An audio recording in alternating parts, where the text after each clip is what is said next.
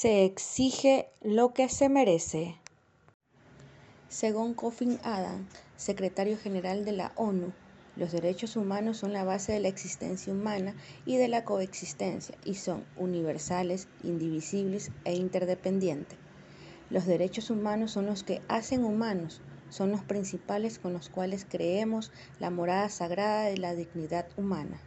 Las necesidades humanas fundamentales son finitas, pocas y clasificables. Además, las necesidades humanas fundamentales son las mismas en todas las culturas y en todos los periodos históricos. Lo que cambia a través del tiempo y de las culturas son la manera o los medios utilizados para la satisfacción de las necesidades. Según algunos teóricos, como Marfet McNiff, estas pueden clasificarse como subsistencia, el alimento que requerimos para mantener vivos nuestros cuerpos. Protección, un hogar para vivir y no hallarnos a la merced de los elementos climáticos, así como atención médica y recursos de protección de la vida. Afecto, un contexto familiar en el que crecer y que nos brinden amor. Entendimiento, la posibilidad de que alguien que comprenda nuestras necesidades y dolencia y que sea solidario con nosotros. Participación, la oportunidad de incorporarnos a la sociedad y ser parte de ella. Ocio, tiempo libre para el descanso y la recreación. Creación, ejercitar actividades de expresión artística o artesanal. Identidad, poseer una identidad, un nombre propio, un sentido de pertenencia comunitario. Libertad, ser dueños de nuestro destino y tomar nuestras propias decisiones. Bajo las clasificaciones del teórico, podemos deducir que las necesidades que exige el ser humano son netamente básicas, las cuales, amparadas en leyes, tienen la obligación de ser cumplidas y protegidas bajo cualquier circunstancia. La meta principal de cada gobierno debe ser el cumplimiento de las necesidades de su pueblo.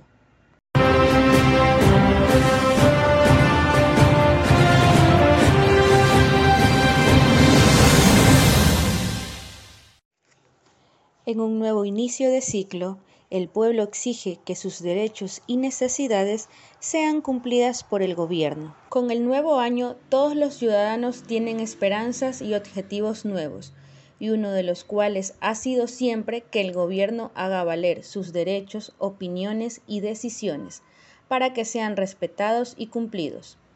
En el área de la salud se exige tener profesionales con buena ética y empatía para tratar a los pacientes.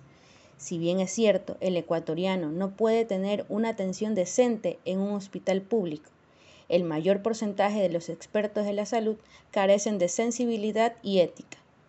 Vaya a hacerse atender en un hospital público y luego me cuenta su experiencia. En la educación, tener docentes preparados para que formen a buenos profesionales y cumplan con su deber al 100%. Necesitamos buenos profesionales, no mediocres. Lamentablemente es el gobierno quien más atenta contra los derechos humanos. Por eso se debe recapacitar y pensar en nosotros los ciudadanos. ¿Qué postura tomar frente a estos incumplimientos y las sanciones que se le puede otorgar al gobierno? Los derechos que se exigen son los cuales disfrutamos y defendemos.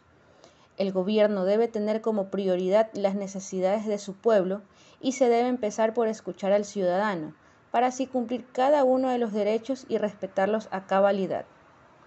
Los estados tienen obligaciones y deberes conforme al derecho internacional de respetar, proteger y cumplir los derechos humanos. La obligación de respetarlos significa que el Estado debe abstenerse de interferir en el disfrute de los derechos y no limitarlos. La obligación de protegerlos exige que los Estados protejan a las personas y a los grupos contra las violencias de los derechos humanos. La obligación de cumplirlos supone que el Estado debe adoptar medidas positivas para facilitar el disfrute de los derechos humanos básicos. Se exige lo que merece cada uno de los habitantes, el artículo 1 de la Declaración Universal de Derechos Humanos establece que todos los seres humanos nacen libres e iguales en dignidad y derechos. El gobierno debe cumplir con la promesa que realizó durante las campañas. Así se tendrá representantes justos y un pueblo conforme con el cumplimiento de sus necesidades. Los gobiernos tienen la obligación de respetar, proteger y garantizar el derecho de los ciudadanos, a fin de avalar que todas las personas puedan vivir una vida digna de un ser humano, las cuales están amparadas bajo las leyes. Un pueblo con derechos respetados y cumplidos será un pueblo digno de gobernar, pues así los ciudadanos tendrán la plena confianza en el Estado y podrá apoyar las decisiones que tome el gobierno de su localidad.